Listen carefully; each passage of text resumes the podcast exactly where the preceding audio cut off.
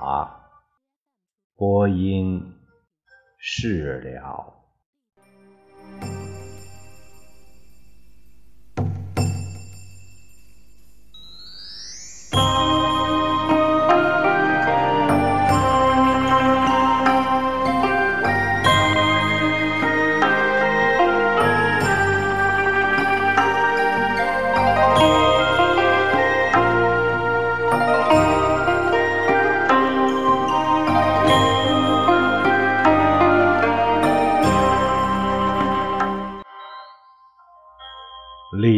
光头和宋刚继续着没有父母的兄弟生活，而且过得不错。他们提着米袋一起去买米，他们喜欢米店里称米的机器，他们把米袋儿。套住那个像滑梯一样的铝皮出口，里面的闸门一开，那些米粒儿就像是坐着滑梯一样，哗哗涌进了他们的米袋。然后他们伸手使劲拍着那个出口，让粘在上面的米粒儿也滑进他们的米袋。他们把那滑梯般的铝皮出口拍得响声一片，米店里的人破口大骂，从柜台里伸出手来扇他们的脑袋。他们提着篮子一起去买菜，他们一边挑选着青菜，一边偷偷将菜叶一片片掰了下来。只剩下里面最嫩、最新鲜的，让卖菜的老太太急得眼泪汪汪。她嘴里一声声的诅咒他们，说他们是两个小王八蛋，说他们不得好死，说他们喘气儿都会噎住，喝水都会塞牙，拉屎没有屁眼，撒尿没有鼠缝。李光头和宋刚。省吃俭用，他们像出家的和尚那样只吃素不吃荤。后来他们实在太想吃荤了，就到河里去捕小虾。走向河边的时候，他们想到自己还不会做这道荤菜，那时他们连个小虾影子都没有看见。已经舌头舔到嘴唇，在讨论着如何吃它们了。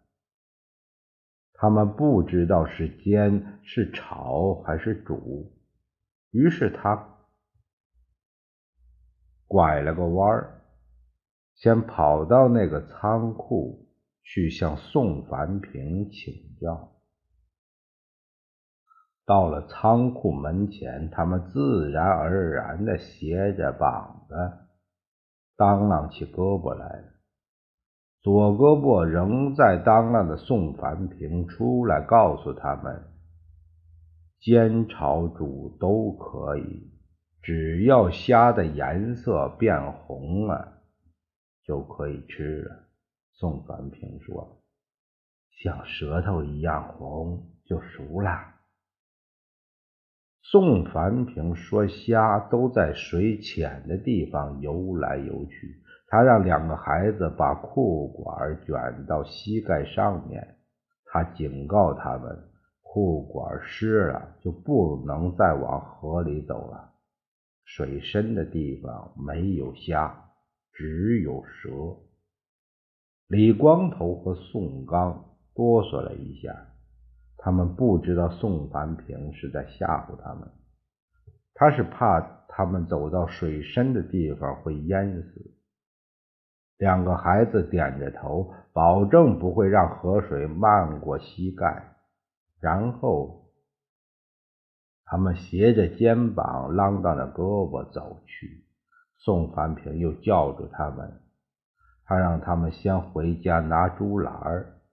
他们不知道拿竹篮儿干什么。宋凡平就问他们：“捕鱼要用什么呀？”两个孩子站住脚，想了一会儿。宋刚说：“用钓鱼竿。”那是钓鱼。捕鱼要用渔网，捕虾就用竹篮。宋凡平当啷着他的左胳膊，弯起了他的右胳膊，好像是提着竹篮似的。弓起身体，在仓库大门前比划着，教他们怎样用竹篮捕虾。他说：“站在河水里时，要像哨兵一样警惕，把竹篮倾斜着放在水里。当虾自己游进竹篮，就立刻提起竹篮，他直起身体，这样就捕到虾了。”宋凡平问他们明白没有？李光头和宋刚互相看了看，他指望着对方点头。宋凡平就说：“再教他们一次。”当他再次攻下身体时，他们指出了他的错误。李光头说：“你的裤管还没卷起来。”宋凡平嘿嘿笑了。他蹲下身去，将两个裤管都卷了起来，重新表演了一次如何捕虾。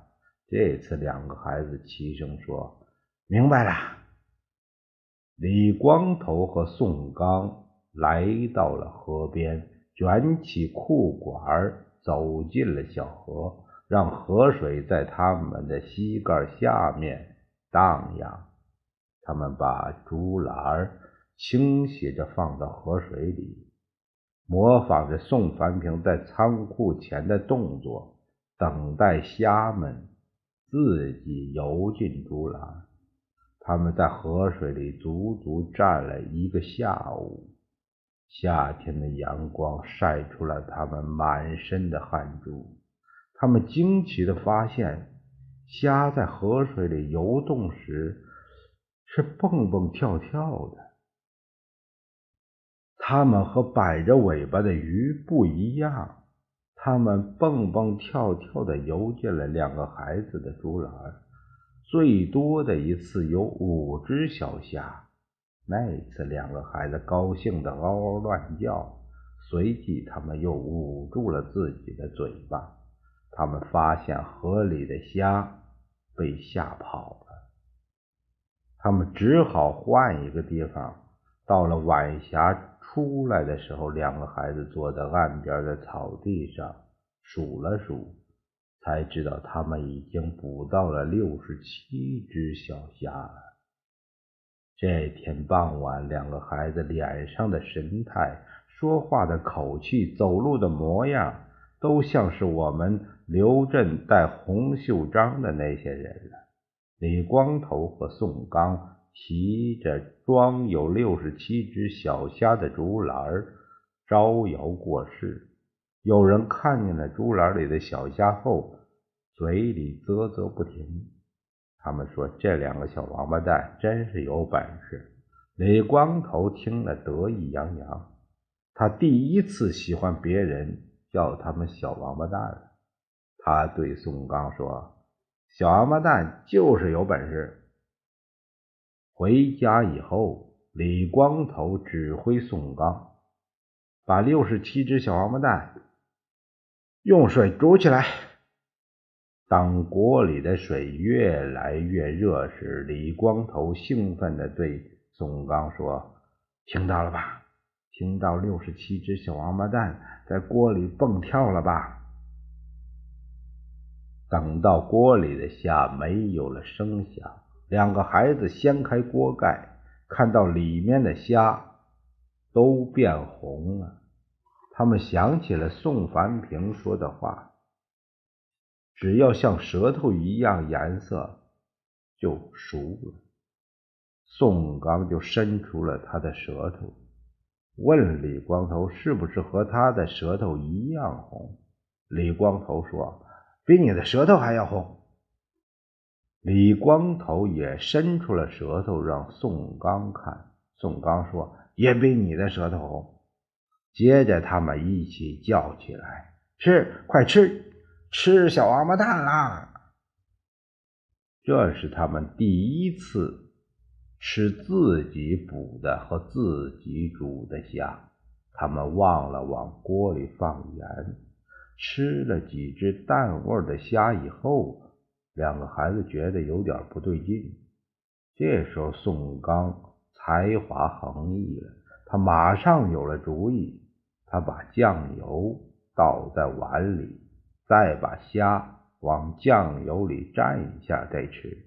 李光头吃的眉开眼笑，他说：“这小王八蛋的虾肉比小王八蛋肉包子还要好吃几十倍。”那一刻，两个孩子除了吃，什么都不知道。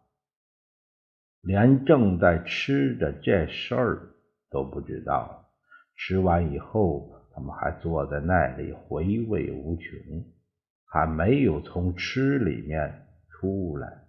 直到宋刚打了一个嗝，李光头也打了一个嗝，他们才知道已经把六十七只小虾吃光了。两个孩子抹了抹嘴，无限憧憬地说。明天再吃虾。接下来的日子，李光头和宋刚对大街没有兴趣了，他们热爱小河了。李光头和宋刚每天提着竹篮，早出晚归去捕虾。他们沿着小河走了很远，然后又沿着小河走回来。他们把自己的脚。泡得像死人的脚一样白，又把自己的脸蛋儿吃得像资本家那样的一样红彤彤。他们无师自通地学会了煮虾、炒虾和煎虾。他们发现炒虾要用酱油，煎虾的时候就要用盐了。运气来了，门板都挡不住。有一次，两个孩子捕到一百多只虾，他们把这一百多只虾放在油锅里煎了又煎，后来都煎糊了。他们吃的时候都不由惊喜万分。他们发现煎糊了的虾壳又脆又香，有着虾肉没有的美味。当他们吃了。还剩四十多只煎虾时，宋刚突然不吃了。他说：“这些给爸爸送去。”李光头说：“好。”两个孩子把剩下的虾放进一个碗里。出门的时候，宋刚说：“再给他爸爸去打二两黄酒。”宋刚想象着宋凡平喝着黄酒、吃着虾的时候，一定会高兴的哈哈大笑。宋刚张开嘴啊啊乱叫，表演起了他的爸爸如何大笑。李光头说：“宋刚笑的不像，说他像是在喊救命。”然后李光头表演起来宋凡平的哈哈大笑。李光头说：“宋凡平嘴里塞满了虾肉，灌满了黄酒，就是张大嘴巴也笑不出声音来，只能呵呵的笑。”宋刚说：“李光头也不像，说他像是在打哈欠。”他们拿了一只空碗，走出门去，到街上的食品店里。打了二两黄酒，那个卖酒的看着他们碗里的虾，使劲吸着鼻子。他说：“闻着都香，吃起来就不知道是什么了。”李光头和宋刚咯咯的笑，他们说：“吃起来更香了。”他们转身离去的时候，听到了卖酒的在后面吞口水。这是黄昏时刻，宋刚端着一碗黄酒，李光头端着一碗煎虾，他们小心翼翼地走向了宋凡平的仓库。他们又遇上了那三个扫荡腿中学生。三个中学生迎面走来，对着他们叫道：“哎，小子！”他们心想：坏了，要不是端着黄酒和煎虾，他们早就逃之夭夭了。现在他们手里端着碗，跑不快，只能一屁股坐到地上。三个中学生的六条扫荡腿包围了他们。李光头和宋刚端着碗，仰着脸儿看着三个中学生。宋刚得意地说：“我们已经坐在地上了。”李光头以为他们会说“有本事站起来”，所以他忍不住提前说了句：“有本事把我们扫荡起来。”可是三个中学生没说这话，他们的兴趣。到了李光头的晚上来了，孙伟、赵胜利和刘成功挨着蹲了下来。孙伟吸着鼻子说：“真香啊，这虾做的比饭店的虾还香。”赵胜利接着说：“他妈的，还有黄酒呢！”李光头端着碗的手抖动起来。他觉得他们要吃他碗里的煎虾了。果然，他们说：“哎，小子，让我们尝尝。”三个中学生的六只手同时往李光头的碗里伸。李光头躲闪着手中的碗，拼命的叫着：“铜铁匠说了，我们都是祖国的花朵。”他们听到铜铁匠的名字，手缩了回去。四处张望了一下，没有看见铜铁匠，街上也没有人注意他们。他们的手又伸了过来，李光头哇哇叫着，张嘴要去咬他们的手。这时的宋刚突然喊叫起来：“卖虾了，卖虾了！”宋刚一边喊着，一边用胳膊捅着李光头。李光头看到宋刚的喊叫吸引了街上行走的人，于是他也跟着宋刚喊叫起来：“卖虾了，香喷喷的煎虾了！”很多人围了过来，他们好奇地看着叫卖的李光头和宋刚。三个中学生被挤到了外面，站在那里骂了宋刚的爸，又骂了李光头的妈。还骂了他们爸妈的列祖列宗，然后吞着口水，抹着嘴巴走去。有人问李光头和宋刚：“这虾怎么卖？”宋刚说：“一块钱一只虾。”什么？那人惊叫起来：“你这卖金银珠宝啊？你闻闻。”宋刚和李光头端起碗来，这是煎虾。李光头把碗举过了头顶，他们都闻到了煎虾的香味。有人说，虾倒是很香，一分钱两只还差不多。另外的人说，一元钱都可以买到一只金虾了。这两个小王八蛋是在投机倒把。宋刚站起来说：“金虾又不能吃。”李光头也站起来说：“金虾又不香。”三个中学生已经不在了。李光头和宋刚松了口气，从围着的人群里走出来。两个孩子端着两只碗，大摇大摆地走去。他们走过了街道，走过了桥。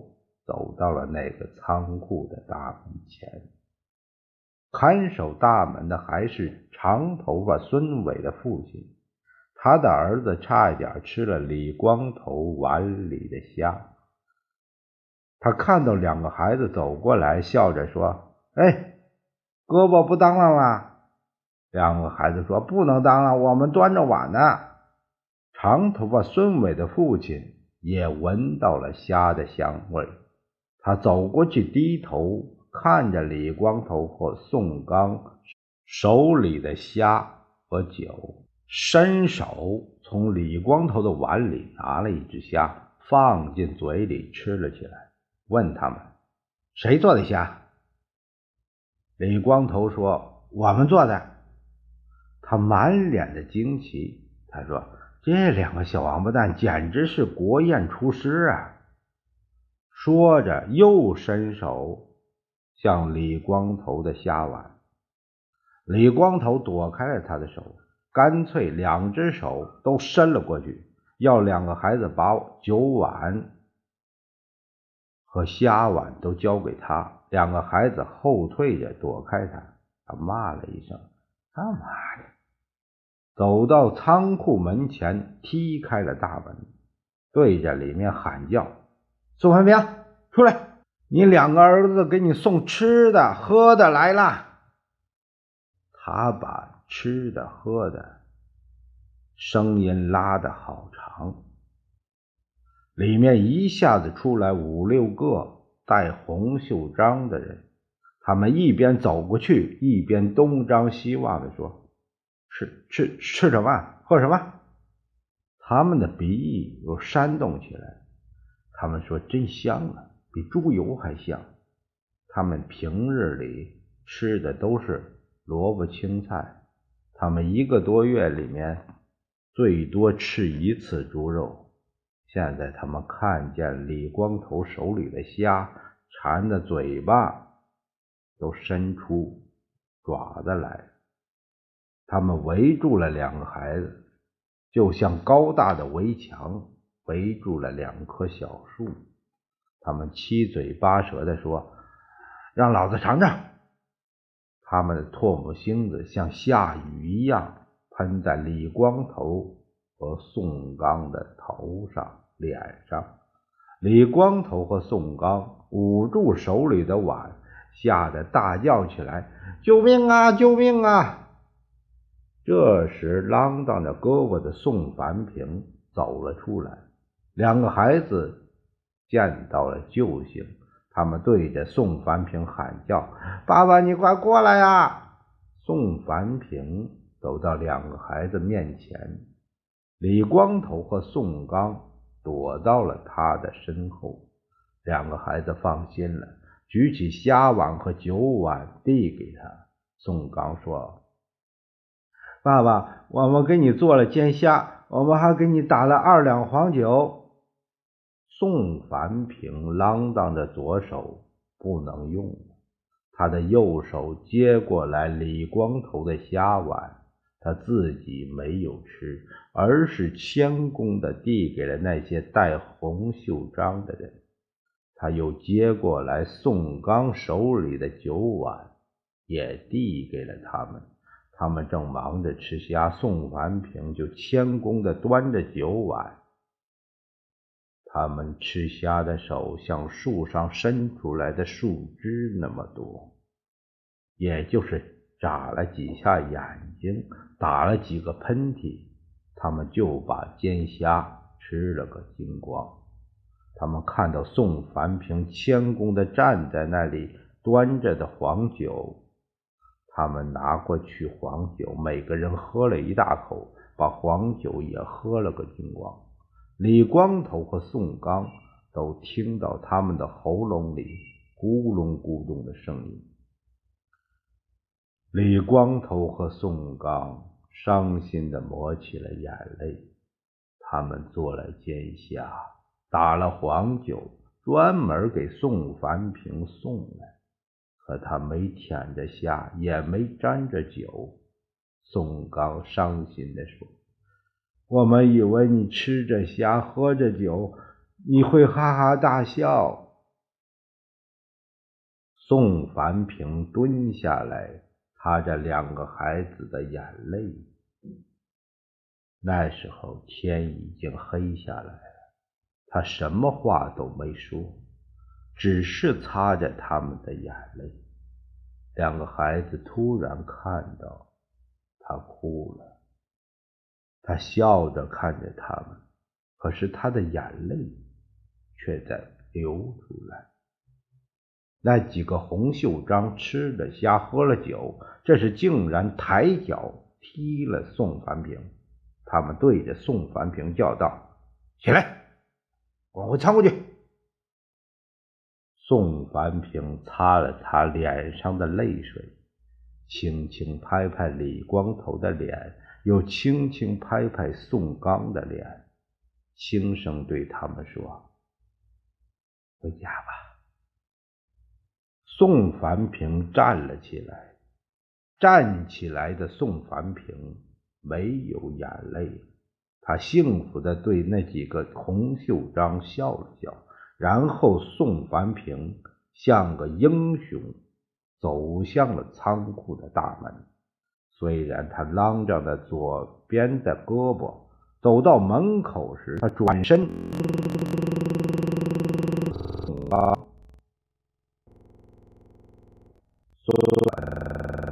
又怎么样？